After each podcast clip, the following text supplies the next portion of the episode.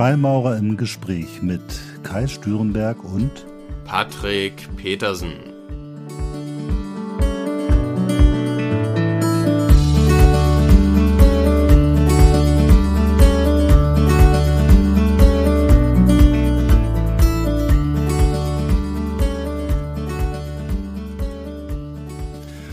Hallo Patrick, ich freue mich, dass wir wieder eine neue Folge gemeinsam machen. Ja, hallo Kai, hallo an die Zuschauer. Ich freue mich auch sehr. Lang ist's her. Äh, genau, und heute haben wir ein Thema, was ähm, vielleicht ein bisschen ungewöhnliches Thema Trennung haben wir uns vorgenommen. Hört sich erstmal so ein bisschen traurig an, aber das ist, glaube ich, gar nicht das, was wir damit vermitteln wollen, oder? Definitiv. Also in jedem Dunkel steckt ja auch irgendwo äh, Licht. Und das ist in dem Fall auch so. Also ganz oft, wenn wir im Leben glauben, dass irgendetwas uns sehr hart trifft, dann ist da natürlich oftmals äh, Negativität mit verbunden, irgendeiner, beziehungsweise ich will da gar keine Wertung reinbringen. Natürlich ist da oftmals viel Gefühl mit verbunden, äh, verbunden, aber genau da steckt dann oftmals auch das Wachstumspotenzial. Ja, das glaube ich auch. Und ich glaube, es ist, glaube ich, spannend, wenn wir mal probieren herauszufinden, was bedeutet eigentlich Trennung? Warum ist das eigentlich manchmal so schmerzhaft oder warum haben wir da nicht so eine Angst vor? Das ist ja immer so ein Thema Trennung, ist ja immer so, hu, ähm, aber genau wie du sagst, äh, in jedem, äh, in jedem Ende wohnt ein Zauberende oder Heimann Hesse hat das mal so schön formuliert. Ja. Äh, da gibt es ein schönes Gedicht von ihm, das äh, genau Stufen heißt das, genau, ja, wo genau. er genau zu diesem, diesem Thema Stellung bezieht. Und ich finde, es ist auch nochmal spannend, so ein wenig darüber zu reden, wie geht man eigentlich sinnvoll und gut mit so einer Trennung um oder was kann man tun, dass eine Trennung auch gut wird? Ja, riesiges Thema und ich glaube auch extrem, extrem wichtig, weil es natürlich auch ein Thema ist, wo wir alle mit zu tun haben, ähm, früher oder später in unserem Leben.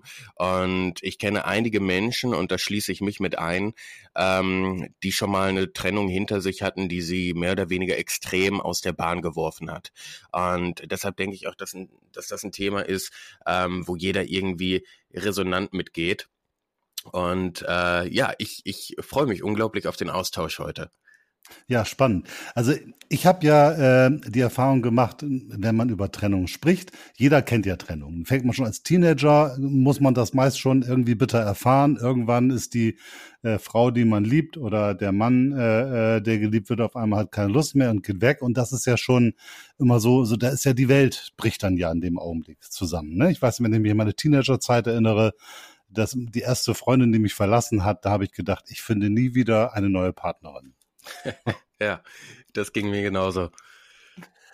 Das ist verrückt, ne? Dass man, also ich meine, man ist irgendwie 16 oder 17 und ein Keks und äh, trotzdem hat das sowas Existenzielles, ne? Die Partnerin ist weg, oh Gott.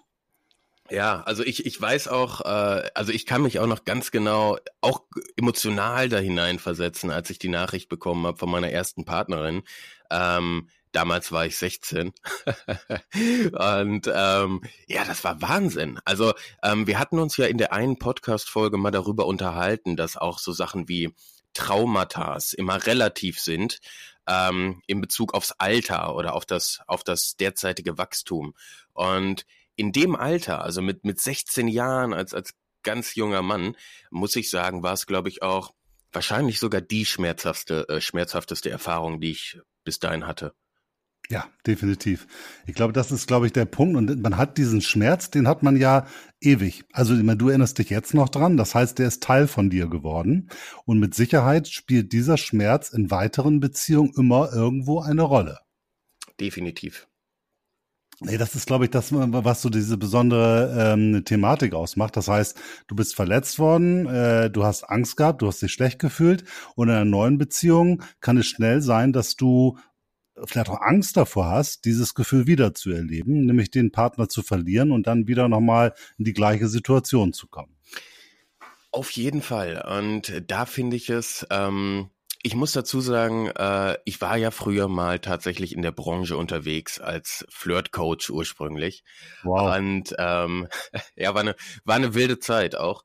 Und da durfte ich sehr viel lernen und ich musste zu dem Zeitpunkt ähm, enorm selber meine Definition auch von Liebe und Trennung und Schmerz grundlegend hinterfragen. Also mittlerweile ist es so, ich, äh, wenn ich auf eine Trennung blicke, denn geht da für mich, äh, ich sag mal, gewissermaßen Trauer oder ähm, ja ähnlich wie bei dem Tod eines Menschen, ich sage jetzt mal Trauer mit einher. Allerdings hat sich meine komplette Wahrnehmung darauf verändert, warum sie das tut. Das heißt, okay. während ich vor zehn Jahren dachte, ähm, ja natürlich bin ich unendlich traurig und ähm, ich weiß nicht mehr, wie es weitergehen soll, weil ich habe die Frau so abgöttisch geliebt, ähm, ziehe ich heute keine Kausalität mehr zwischen dem Trennungsschmerz und der Liebe.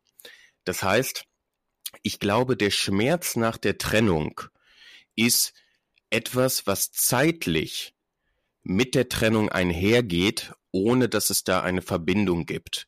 Denn in letzter Instanz trauern wir, glaube ich, immer wegen uns selbst. Ja, richtig. Ne? Also, weil ich habe die Person jetzt nicht mehr an meiner Seite.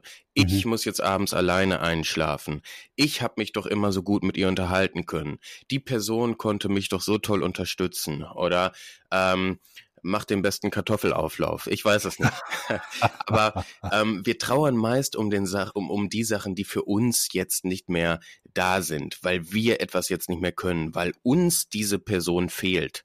Und Liebe in der letzten Instanz ist ja eigentlich das, was wir wem anders geben können. Also mhm. ähm, das war was, was ich im Laufe der Zeit, ich sag mal, erkannt habe und ähm, ich hatte später auch noch mal eine ähm, längere Beziehung, die dann auseinanderging am Ende. Und da war es so, diese, dieser Trauerschmerz, sage ich mal, der Trennungsschmerz war ähm, auch wieder da, aber er war komplett anders. Er war nicht mehr so einnehmend, weil ich wusste, ähm, hey, pass auf, das ist ein Thema gerade bei dir. Der Schmerz kommt nicht von außen, der Schmerz kommt weder von ihr, noch kommt er durch die Trennung. Das ist eine Sache, was hier jetzt in deinem Kopf passiert.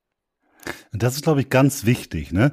Dass man eben, und was ja meistens passiert bei Trennung oder in vielen Fällen jedenfalls, dass man den Partner dann erstmal verantwortlich macht und sagt, der hat mich verlassen, der ist doof oder der hat vielleicht einen neuen Partner oder der weiß gar nicht, was er an mir hat und wie konnte er das nur tun und wenn er das nicht gemacht hätte, dann würde es mir jetzt nicht so gehen. Das heißt, wir verlagern das eigentlich komplett auf den anderen äh, und projizieren unsere ganzen Gefühle, die eigentlich ein ganz individuelles eigenes Gefühl sind, auf den anderen und sagen, du bist schuld. Ich glaube, das ist auch ein zentraler Fehler, der oft in, äh, vielleicht Fehler, aber es ist zumindest ein Phänomen, was in vielen Trennungen passiert, dass wir erstmal versuchen, für diesen Schmerz, den wir empfinden, der unser eigener Schmerz ist, wie du eben ganz gut erläutert hast, den anderen verantwortlich zu machen. Genau. Ja. Und dann wird mit dem Finger natürlich äh, nach außen gezeigt, weil es natürlich in allen Bereichen des Lebens ist es natürlich auch das Bequemste, die Verantwortung dann im Außen zu suchen, unabhängig jetzt, ob das bei den Eltern ist oder bei dem Partner oder äh, bei dem System, in dem wir leben, egal ob Finanzen oder Politik oder sonst was. Ähm, das macht natürlich, ist immer erstmal am einfachsten. Ne? Es ist vor allem deswegen so äh, äh, ich sag mal so auch so grundfalsch, weil also ich bin ja nun schon ein paar Tage älter, so Mitte 50, ich habe natürlich eine ganze Reihe von Beziehungen gehabt und ich bin verlassen worden und ich habe auch verlassen. Und ich muss, wenn ich so zurückschaue, sagen, dass eigentlich jedes Mal in keinem Fall war nur der eine schuld in Anführungszeichen, sondern die Beziehung war einfach irgendwie, äh, hat nicht funktioniert und, war beendet.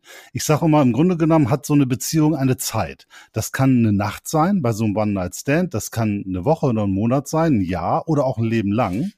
Äh, und das ist dann so, wie es ist. Wenn die aber vorbei ist, dann ist die auch irgendwie vorbei. Und auch dann muss man sich irgendwie damit arrangieren. Da kann man da nicht sagen, Mensch, der hätte jetzt ja bleiben können, weil in Wirklichkeit hätte er das nicht. Weil wenn die Beziehung vorbei ist, dann hat man auch, wenn der andere dann irgendwie krampfhaft bei einem bleibt, nicht wirklich eine tolle Beziehung, die dann einfach so weiterläuft. Ne?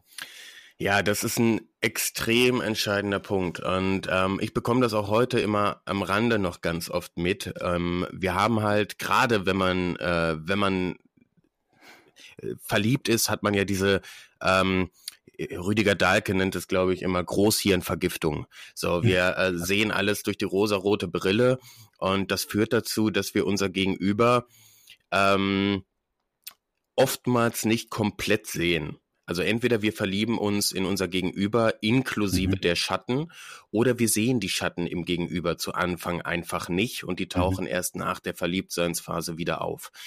Ähm, Ich glaube persönlich, dass ähm, wir, wenn wir Informationen aus diesen Trennungen ziehen, da genau das größte Wachstumspotenzial haben. Ich erlebe rechts und links, dass sich, ähm, dass Männer, die verlassen werden, ähm, im Anschluss sinngemäß denken, ähm, dass die Frau gar nicht eigene Entscheidungen treffen kann. Also die, mhm. die glauben unbewusst, dass sie hat sich zwar jetzt getrennt, aber ähm, weil sie gar nicht weiß, was sie verpasst. Sie hat einen Fehler gemacht. Sie, sie ist aktuell etwas verblendet oder nicht ganz bei sich und als ob, als ob die Männer dann besser wissen, was gut ist für die Frau als die Frau selbst. Und ja. das ist ein großer Punkt, weil eine Beziehung besteht ja immer aus zwei freien Individuen, sage ich mal, die im Idealfall ihre Zeit zusammen teilen wollen, weil sie es wollen, nicht weil sie es brauchen oder müssen, weil sie alleine nicht klarkommen. Und Liebe ist, wenn zwei Individuen außer Freiwilligkeit heraus ihre Zeit miteinander teilen, nicht, wenn zwei Individuen, die keine anderen Menschen finden, sich damit arrangieren, Zeit zusammen verbringen, weil sie nicht alleine leben können.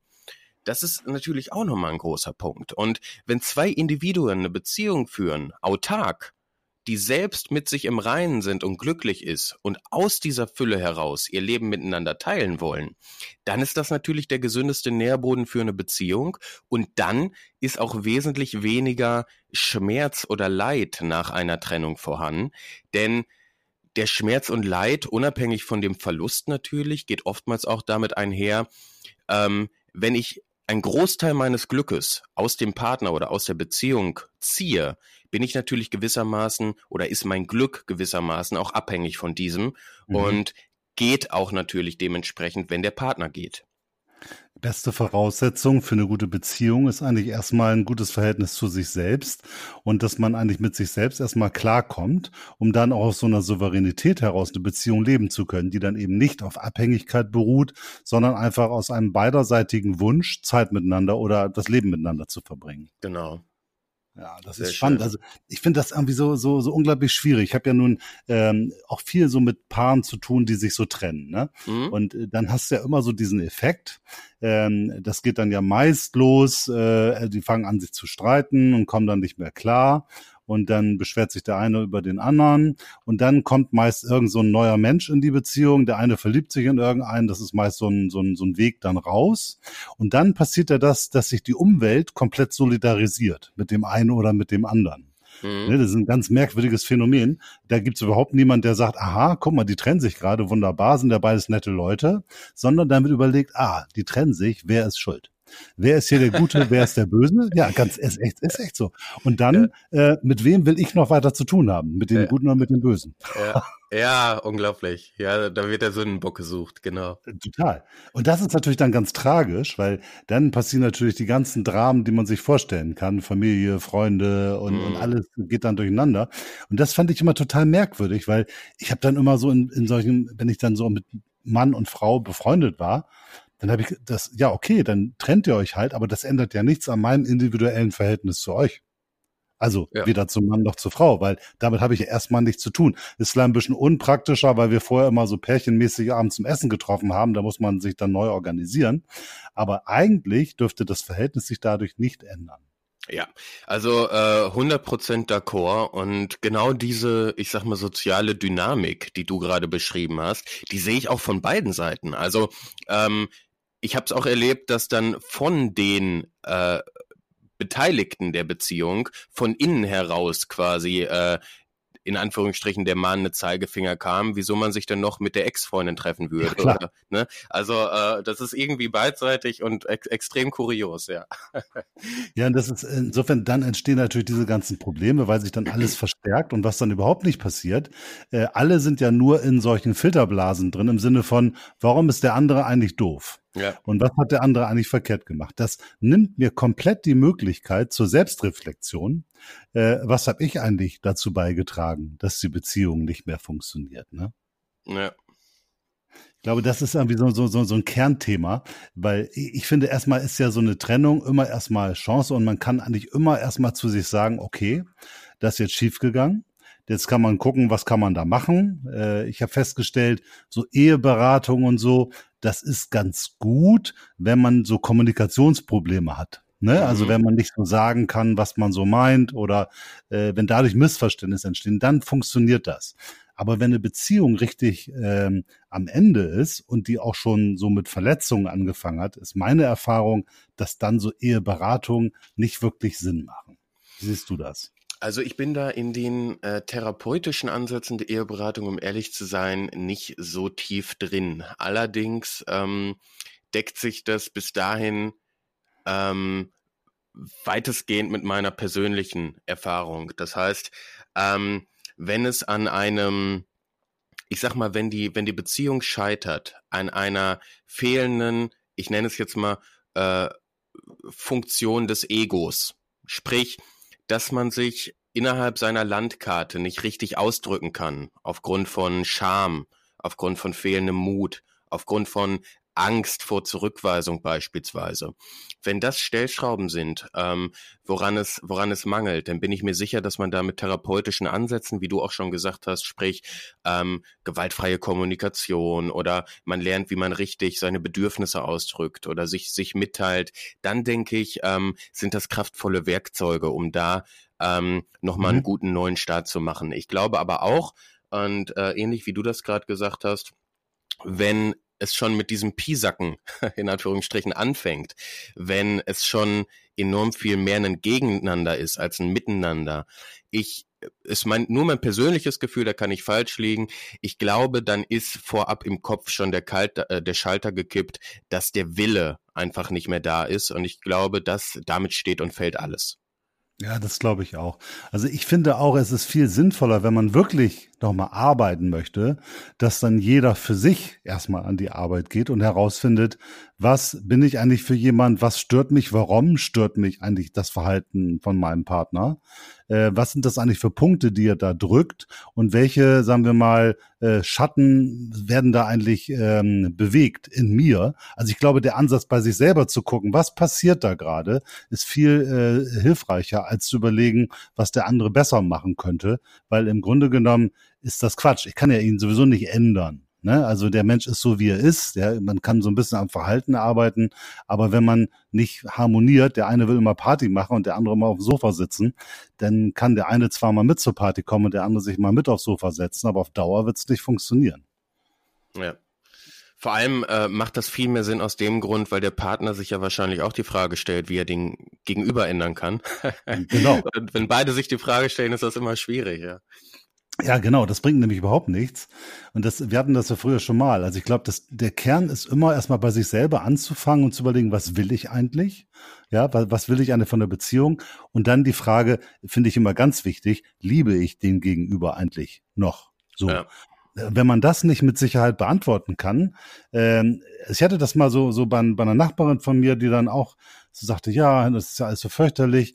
Und dann sage ich so, was, was ist denn eigentlich so schlimm. Ne, hast du den denn so geliebt oder liebst du den so stark, dass du gar nicht ohne den leben kannst? Nö. Ich sag, ja, warum bist du denn dann so unglaublich verletzt? Ja, ich hatte mir das anders vorgestellt, so die Familie mit den Kindern und Mann und Mutter und Vater und wie wir so gemeinsam alt werden. Und was ich so traurig finde, dass diese Vision sich nicht erfüllt. ja. Ich sag, das ist, das ist ja dann, ich sag mal, das ist ja wunderbar, aber es ist natürlich null Chance, auf der Basis eine Beziehung wieder zu kitten, wenn ich nur ein Bild mir gemalt habe und dieses Bild möchte ich gerne mit meinem Partner ähm, irgendwie, möchte, dass der Partner das von mir erfüllt und äh, ich bin halt keine Chance, ne? Mm. Ja, vor, vor allem die Frage ist ja noch, ähm, wie viel von ihr ist es wirklich, die das Bild gemalt hat und wie viel von der Gesellschaft? Ja, genau. Ja. Absolut. Das ist, glaube ich, auch so ein, so ein Kernthema. Gerade bei Familie gibt's ja unglaublich, wir haben ja alle diese Bilder, ne? Also ja. wir so als Männer, ne, was muss man so tun? Wie muss man als Mann so sein? Welche Rolle muss man als Frau haben? Heute nochmal viel komplexer und komplizierter, weil die Rollenbilder eben nicht mehr so definiert sind. Da muss man sich auch noch irgendwo da, ja, selbst herausfinden, was will der eigentlich, der andere eigentlich wirklich? Ne, du, du kennst das ja. Also, ähm, ne, also es gibt ja dann, dann auch, jetzt rede ich mal kurz über die Frauen, das ist vielleicht nicht ganz fair, aber es gibt ja dann auch Frauen, die sagen, Mensch, und ich brauche einen einfühlsamen Mann und der mich versteht und der irgendwie nicht so macho-mäßig drauf ist. Gleichzeitig wünsche ich mir aber auch den Starken, der viel Geld verdient, erfolgreich ist, so, ne? Ja. Und bei uns ist ja genauso. Irgendwie möchten wir jemand, die irgendwie so super sexy und immer super scharf auf uns ist, aber gleichzeitig auch sich um uns kümmert, uns Geborgenheit gibt. Also wir haben ja ein unglaubliches Potpourri an Bildern und Vorstellungen und Idealvorstellungen, wie der andere Partner zu sein hat. Ne? Definitiv. Und äh, da bedient sich natürlich, also gut, das ist die Frage, ähm, Huhn oder Ei, aber da bedient sich natürlich die äh, Marketingindustrie auch zusätzlich dran. Und egal, wann wir Radio oder Fernsehen anmachen, Hollywood oder sonst was, ähm, solche Sachen hatten auf mich auf jeden Fall, das äh, musste ich später feststellen, aber ich glaube auch auf viele andere einen unglaublichen Eindruck. Also Hollywood kommuniziert uns permanent ein falsches Bild von Liebe. Ähm, Hollywood sagt uns, ähm, wenn man jemanden liebt, dann braucht man jemanden, dann ähm, ist es eine Art Abhängigkeit. Wir sehen permanent irgendwie Dramen mit Liebe gemischt in Hollywood-Sendungen. Wir sehen in Hollywood permanent, dass ein Mann äh, ja zwei oder drei Jahre lang einer Frau hinterher rennt und alles für ihr tut und dann bekommt ihr, äh, überkommt sie die Weisheit, dass er es, er doch der Richtige sei. Mhm. Also das ist weit hergeholt ähm, für mein Empfinden und äh, deckt sich nicht so mit meinen Erfahrungen auf jeden Fall. Ja, ich glaube, die Idee ist wirklich, dass man sich immer mal wieder sagt, pass auf, was habe ich eigentlich für Bilder? Was will eigentlich, äh, was wollen meine Eltern, was wollen meine Freunde, meine Umwelt von Beziehungen, was will ich von Beziehungen? Das muss man sich wirklich immer wieder fragen, weil nur dann hat man wirklich die Chance, dazu durchzudringen, was einen wirklich selber glücklich macht. Ja. Genau, und beim, Thema Trennung ist es dann, wenn das dann eben vorbei ist, dann passieren genau diese Themen und ich sag mal, das ist gerade, wenn man dann noch so, so, so Kinder mit im Spiel hat, dann hat man da auch diese ganzen Themen. Man muss sich auseinandersetzen, sinnvoll. Und ich stelle immer wieder fest, die wenigsten kriegen das hin. Ich, so eine schöne Geschichte von meiner Scheidung. Da, wir haben das ganz gut hinbekommen und dann sind wir zum Richter gegangen und äh, da muss man ja zum Gericht und dann wird man da geschieden. Und dann haben wir uns nebeneinander gesetzt und dann hat der da gesagt, ja, warum sitzen Sie nebeneinander? Ich sage, wieso denn nicht? Wir sind ja gegnerische Parteien. Ich sage, na ja, ich sage, wir haben jetzt gemeinsam beschlossen, dass wir uns trennen wollen äh, und jetzt müssen Sie das formal irgendwie lösen. und es gibt auch keine Streitfragen, weil wir haben das alles miteinander geklärt. Da sagt er, na ja, wenn Sie sich so gut miteinander verstehen, dann kann ich gar keinen Trennungsgrund erkennen das ist voll verrückt. Also, ne, also man, es war einfach, dass wir gesagt haben, na ja, also wir natürlich streiten wir uns nicht über Geld, sondern wir reden darüber und wir haben überlegt, wie viel Geld brauchst du, wie viel Geld brauche ich und dann haben wir das so gemacht, dass jeder so viel hat, wie er klarkommt. Äh, und der Richter war total fertig und sagte, hm, das wäre eigentlich nicht so gedacht, weil eigentlich müssen sie sich jetzt streiten, unterschiedliche Interessen haben und dann kann ich hier einen weisen Spruch irgendwie führen. Wahnsinn. Unglaublich. Das ze zeigt aber ja, dass es total ungewöhnlich ist. Ja? ja? Dass es total ungewöhnlich ist, dass man in einem vernünftigen, sinnvollen Weg miteinander umgeht. Und ich, mir ist das irgendwie manchmal unbegreiflich, weil es ist ja letztendlich für die gesamte Umwelt nur anstrengend, wenn man sich da eben nicht vernünftig versteht. Ne? Ja, und das ist ja also ähm, Wahnsinnsgeschichte erstmal. Und das ist äh, ja eigentlich ein Armutszeugnis, dass da so von ausgegangen wird, dass man sich äh, ja so in, in einen Rosenkrieg reingeraten müsste, damit man sich vernünftig scheiden könne. also ja, Wahnsinn. Verrückt, ne? Ja. Also für mich war das sehr, sehr, sehr, sehr bewegend. Und ich, also ich, ich erlebe das eben auch immer ganz, wenn du dann noch Kinder hast, äh, ähm, dann hast du natürlich das Thema, dass die Partner auch immer anfangen, mit den Kindern zu arbeiten im Sinne, guck mal, Papa ist aber doof oder Mama ist doof. Äh, und ich sage immer, Leute, das ist ja das, das Übelste überhaupt. Die Idee bei einer Trennung ist natürlich, dass erstmal das Kindeswohl komplett im Vordergrund steht äh, und dass man sich dahinter irgendwie versammelt und sagt, was ist das Beste für die Kinder, was ist das Beste für uns, wie gehen wir damit um? Und man muss natürlich dann gucken, dass Mann und Frau, also Mutter und Vater, weiterhin gute Eltern bleiben können, weil das bleibt ja, das kriegst du ja nicht weg bei einer Trennung. Ne? Ja, das kriegt man nicht so leicht weg, ja. das, nee, meine, das, ist wirklich ein Thema. Du hast ja bei, wenn du da, da das, du hast ja keine Kinder, ne, aber genau. wenn du dich trennst und Kinder hast, dann hast du die Situation, dass du letztendlich auf irgendeiner Ebene diese Beziehung immer noch weiterführen musst, bei einer ganz reduzierten, einfach in diesen Rollen Mutter und Vater. Und das ist schon eine besondere Herausforderung. Aber es ist, glaube ich, ganz wichtig, dass man das eben auch souverän und vernünftig tut und sich darüber eben nicht immer in diesen Projektionen, was machst du, was mache ich, was kann man da tun, sondern dass man sich einfach zurückführt nach dem Motto, okay, diese Beziehung ist vorbei, wir haben keine Beziehung mehr miteinander, in dem Sinne, keine Liebesbeziehung, das ist auch gut so, jeder kann sein Leben leben und in all den Fragen, wo wir diskutieren müssen, also Kind, Geld oder sowas, da müssen wir eben vernünftig miteinander reden. Ne? Ja. Das ist elementar und so sollte es auch, so sollte es auch sein. Also das ist, ähm, das wäre ja nur das vernünftigste und normalste der Welt meiner Meinung nach. Also ich meine, zwei Menschen entscheiden sich dafür, ein Stück ihres Lebens miteinander zu gehen und entscheiden sich gegebenenfalls dann irgendwann, dass sie ab hier den Weg wieder alleine gehen wollen. Und an für sich gibt es da, also äh, da gibt es kein, kein Nährboden eigentlich für solche Streitereien und Rosenkrieg. Und umso tragischer, dass das so die Norm ist eigentlich.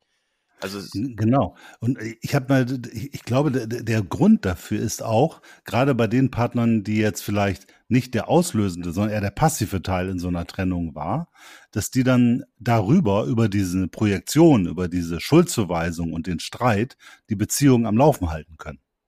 Mhm. Also, die läuft dann ja weiter. Wenn du dich streitest, dann ist der andere ja noch da. Du hast den den ganzen Tag im Kopf, du kannst ihn jederzeit mit dem reden, du kannst dich über ihn aufregen, du kannst Emotionen darüber fühlen. Ich glaube, das hat was ganz egoistisches, festhaltendes, wenn man sich in diese äh, diese Streitthemen so hineinarbeitet. Mhm. Ja, ich glaube, ähm, das kann durchaus sein. Also das, das macht sogar Sinn und das deckt sich auch ein Stück weit damit, ähm, ich persönlich, also ich persönlich ganz allgemein äh, gesehen, glaube schon, dass das Leben gerecht ist. Ich glaube allerdings, dass wir ähm, diese Gerechtigkeit nicht immer verstehen. Mhm. Und äh, weil wir immer aus unserer subjektiven Zeit heraus, wir gucken aus unserer jetzigen Perspektive. Wenn ich mich heute trennen würde, ähm, würde ich wahrscheinlich die nächsten äh, Tage down sein, nehme ich an. Aber ähm, ich weiß nicht, ob es in drei Jahren gesehen nicht vielleicht dazu führt, dass ich die große Liebe meines Lebens kennenlerne oder ähnliches. Das heißt, langfristig weiß ich nie wirklich, was das Beste für mich ist. Ich glaube aber daran, dass das Leben allgemein gerecht ist und wir uns selbst unsere Realität erzeugen. Und was mir oft aufgefallen ist, ist, dass Menschen, sowohl Männer als auch Frauen, und bei mir war das früher selbst der Fall, und ich habe das erst vor äh, zwei Jahren überhaupt realisiert, ich hatte in meiner Vergangenheit sehr ungesunde Beziehungen zum Teil. Das waren mhm. früher ähm, mehr ein Gegeneinander als ein Miteinander. Es war so, wie du eben schon gesagt hast, als wenn ähm, dieser Punkt des Streits irgendwie der Hauptpunkt wäre, der die Beziehung zusammenhält. Also mhm. es war nicht so, als hätte man positiv und negativ gegen, gegeneinander aufwerten können, weil einfach also es war kaum Positives einfach da. Also es war wirklich eine äh, sehr toxische Beziehung. Und ähm, das hatte in letzter Instanz auch was zu tun mit meinem Selbstwert. Denn ich glaube, kein Mensch, der sich selbst wirklich liebt, bei sich ist, mit sich im Reinen ist und sich auch vernünftig Wert zuschreibt, einfach nur als Mensch, lässt so eine Beziehung so lange Zeit weiterlaufen. Mhm. Und man redet sich dann oftmals ein, ja, ich trenne mich aber nicht, weil ich die Person liebe. Aber der Punkt ist ja, wenn ich die Person wirklich lieben würde, würde ich mich ja nicht so verhalten. Und ja, genau. da ist sehr viel Chaos. Ja, ich glaube, das ist echt spannend. Also man hält an sowas fest, ne? obwohl es einem, also man ist einem klar, das tut einem nicht gut, weil man jeden Tag einen Nerv hat, Stress hat und es man schlechte Gefühle hat. Und im Grunde genommen gibt es dann überhaupt keinen Grund, eine Beziehung aufrechtzuerhalten. Ja finde ich. Ja. Und das ist genauso, also das Äquivalent dazu ist für mich immer, ich war letztens einkaufen bei Hagemeyer, das ist ein größeres Kaufhaus, äh, hätte ich jetzt wahrscheinlich gar nicht sagen sollen, Werbe, werberechtstechnisch. ähm, auf jeden Fall ähm, stehe ich da und wollte mir so eine Anzughose kaufen und dann kam äh, eine Verkäuferin an, ein bisschen Smalltalk gehalten und dann ging's los. Ja, wissen Sie, und die Arbeitszeiten seit zehn Jahren werden die auch immer schlimmer und immer länger. Und äh, der Tarif, nachdem wir bezahlt werden, hören Sie doch auf und überhaupt das Arbeitsklima. So, und ich, ich verstehe sowas nicht mehr. Also ich, ich, ich ich denke mir, ja, aber es, es zwingt dich ja keiner hier zu arbeiten. So, warum, warum arbeitest du hier? Also, als ob jemand anderes die Verantwortung darüber hätte zu entscheiden, wo diese Person arbeitet. So, und ähnlich sehe ich das in Beziehungen. Also ich kenne Menschen, die beklagen sich durchgehend über ihre Beziehungen, die leiden darunter. Wenn ich die mal sehe, manchmal stehen den Tränen in den Augen und so weiter. Aber die trennen sich nicht. Also ja. ähm, ne, die, die sagen dann, ja, weil ich die Person liebe. Aber das ist eben diese, diese Dunkelheit, glaube ich, von der in der mhm. Spiritualität mhm. gesprochen wird. Ja, ich glaube auch, genau, also wenn, wenn man so eine Situation hat, dann muss einem relativ schnell klar werden, okay, das ist hier nicht gesund, was ich hier tue. Und es ist definitiv nicht, weil ich ihn liebe. Ja, da ist irgendwas anderes. Ich brauche irgendwas oder wie auch immer. Aber da muss man, glaube ich, nochmal ganz tief rangehen und überlegen, warum tue ich mir das eigentlich an? Weil letztendlich sind wir frei. Wir haben ja heute in den meisten Fällen nicht mehr diese Abhängigkeiten, ne? so dass der eine wirtschaftlich total abhängig ist. Klar, wenn man jetzt irgendwie ein gemeinsames Haus hat und so, das ist schon ein bisschen teuer. Aber so im Grunde genommen kann ja jeder gehen. Ja. Oder? Ja, und du hast genau die richtige Frage gestellt. Warum tue ich mir das an? Das sollte die Frage sein und nicht, warum tut er oder sie mir das an? Ja, genau. Das ist der Punkt. Genau. Genau, ist auch viel interessanter. Ja. ja man wird sowieso nicht rausfinden, warum der andere das oder jenes tut, aber man kann rausfinden, wieso man das äh, im Grunde genommen so mit sich machen lässt. Ganz oder, genau, ja. ja. Und, ja. und das, da, das ist der Schlüssel. Also dann, dann bekommen wir, äh, dann können wir Verantwortung übernehmen, dann bekommen wir Macht über unsere eigenen Handlungen, über unser Verhalten, wir können proaktiv neue Entscheidungen treffen. Aber solange wir in diesem, in diesem Mangeldenken sind, wo wir die Verantwortung abgeben, mit dem Finger auf unseren Partner zeigen und uns noch als Opfer fühlen innerhalb der Opfermentalität, ähm, die permanent von ihrem Partner bestraft wird, dann haben wir natürlich nicht die Macht, was zu verändern. Ja, genau. Aber sag mal, mich würde mal interessieren, wenn du von deiner Partnerin betrogen wirst, ne? Mhm. Wäre das für dich ein Grund zur Trennung? Ähm, ja, da steht da stellt sich natürlich die Frage nach der Definition von Treue. Also ähm, es wäre für mich ein Grund zur Trennung, ja. Allerdings primär nicht wegen dem äh, wegen dem sexuellen Akt, sondern primär wäre das wegen dem Vertrauensbruch, äh, mhm. gesetzt im Fall, wir hätten vorher was anderes abgesprochen. Mhm. Damit soll auch einhergehen, dass wenn meine Partnerin, Partnerin und ich absprechen würden, ähm, dass wir sexuell äh, anderweitig Erfahrungen sammeln dürfen, ähm, dass wenn wir das machen sollten, das für mich vollkommen ähm, einhergeht mit der Definition von Treue. Denn ich kann meinem Partner ja vertrauen, sie macht ja nur das, was sie sowieso gesagt hat. Das heißt, ja, das der, der sexuelle Akt an sich ist für mich nicht so entscheidend wie das Band des Vertrauens zwischen uns. Und ja. das ist für mich allerdings schon ein enorm großer Punkt, wo ich auch, ähm, also da bin ich extrem sensibel. Ja. Ja, das geht mir ähnlich. Also ich bin kein großer Freund von diesen äh, Beziehungen, wo man sagt, komm, wir sind ganz offen und wir wir wir machen das mal alles, weil ich habe es ehrlich gesagt, ich kenne eine ganze Menge Leute, die das probiert haben, es hat bei keinem funktioniert, mhm. äh, weil grundsätzlich haben wir schon immer so eine gewisse Tendenz zur Zweierbindung und meistens sind diese offenen Beziehungen immer so eher so der eine Partner, der das so eher liebt oder gutiert als der andere. So meine Erfahrung. Ja, meine auch.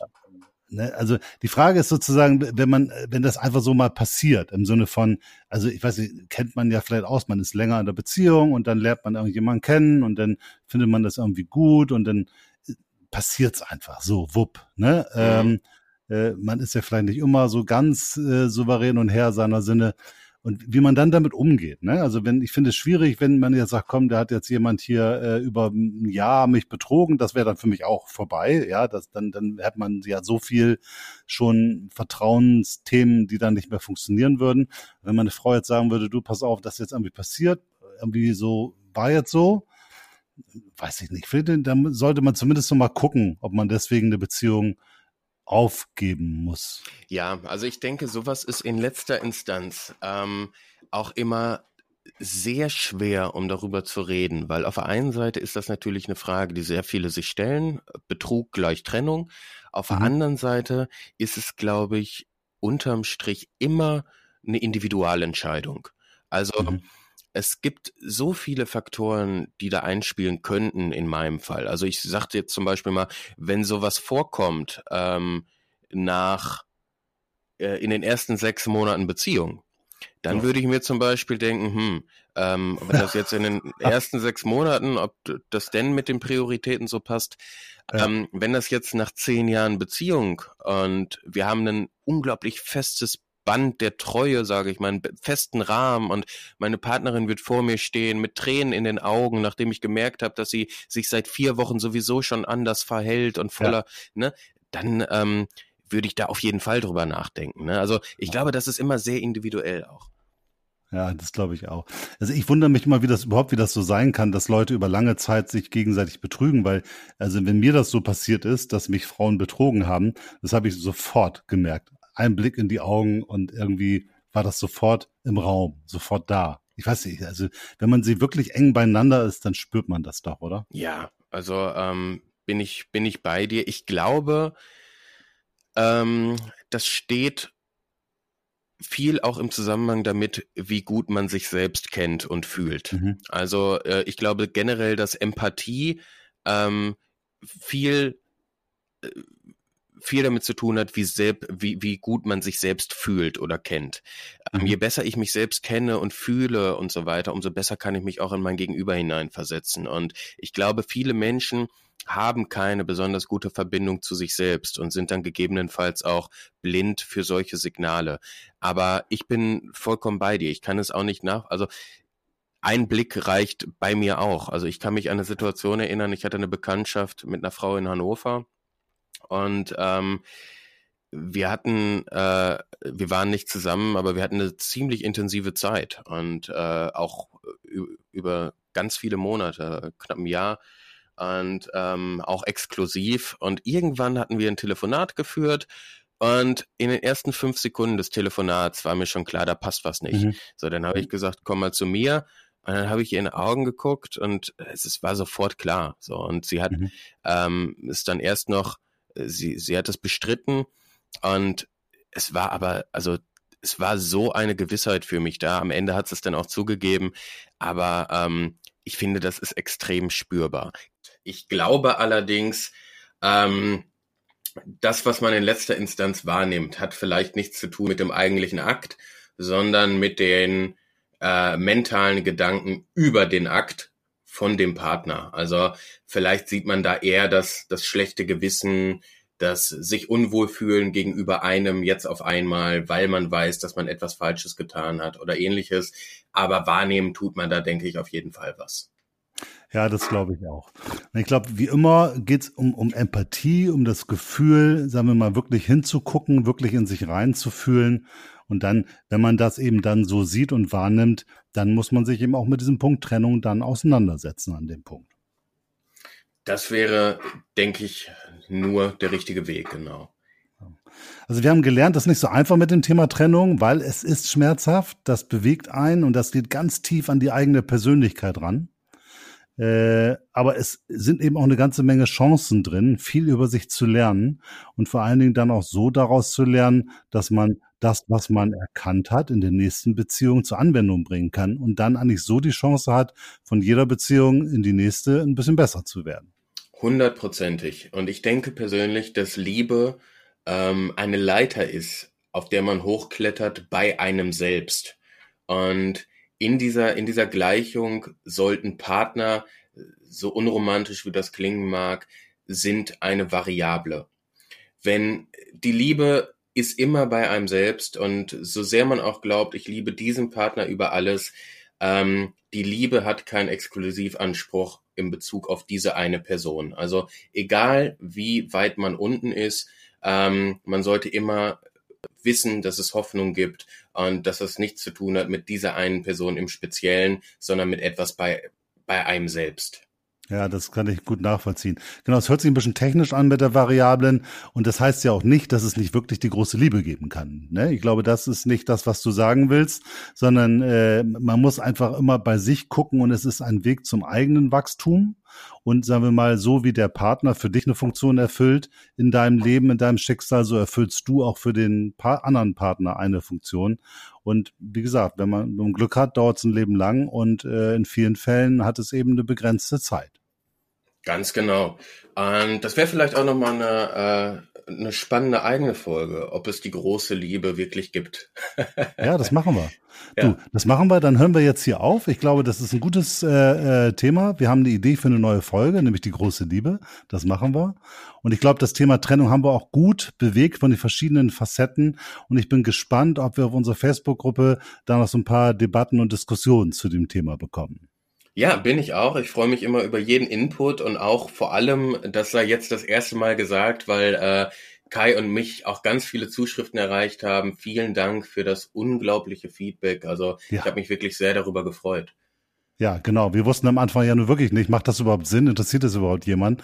Aber es scheint doch eine ganze Menge Leute zu geben, die sich angehört haben, die sich damit auseinandergesetzt haben und wo man irgendwie das Gefühl hat, da kommt man in Dialog miteinander, man hat neue Ideen, neue Erkenntnisse und wir lernen alle voneinander und das ist wirklich ein tolles Gefühl.